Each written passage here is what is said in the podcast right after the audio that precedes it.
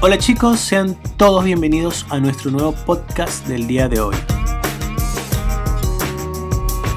Hoy le dedicaremos tiempo a la elección de los perfumes, tanto de chicas como de chicos. ¿Qué debemos tomar en cuenta cuando queremos comprar un perfume?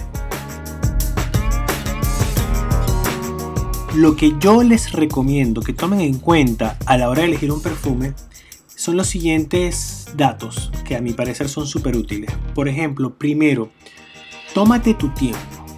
El que cuentes al menos con un día de diferencia entre la vez que te lo probaste y la decisión de compra. O sea, si lo probé hoy, espérate mañana, ve cómo se desarrolla el perfume en tu piel y luego tomas la decisión.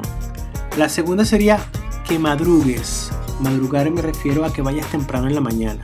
¿Por qué en la mañana, porque en la mañana, las primeras horas de la mañana, digamos que tu olfato es más sensible y está menos influenciado a los estímulos externos.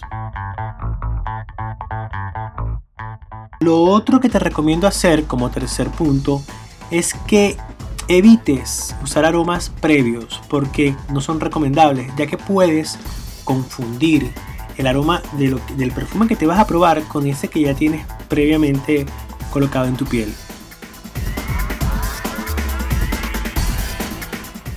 Como cuarto punto, te recomiendo que pidas una olfativa. O sea, eso es una tira secante, un papelito que le echan el perfume, este, para que puedas compararlo contra esa aplicación en tu piel. Que por supuesto es muy crucial que te lo apliques en la piel, pero eso te va a permitir este, comparar la intensidad y la longevidad del aroma del perfume sobre tu piel contra la tira secante. De este modo puedes saber si esa fragancia se va a fijar de la manera adecuada sobre tu piel así tal cual como fue diseñada. Hay una regla bastante simpática que solemos olvidar y es que si te vas a probar un perfume porque quieres saber qué tal es en ti, vas y te aplicas varios perfumes antes. Y eso usualmente es contraproducente porque saturas el olfato y demasiados aromas juntos pueden interferir momentáneamente, claro, con tu apreciación olfativa.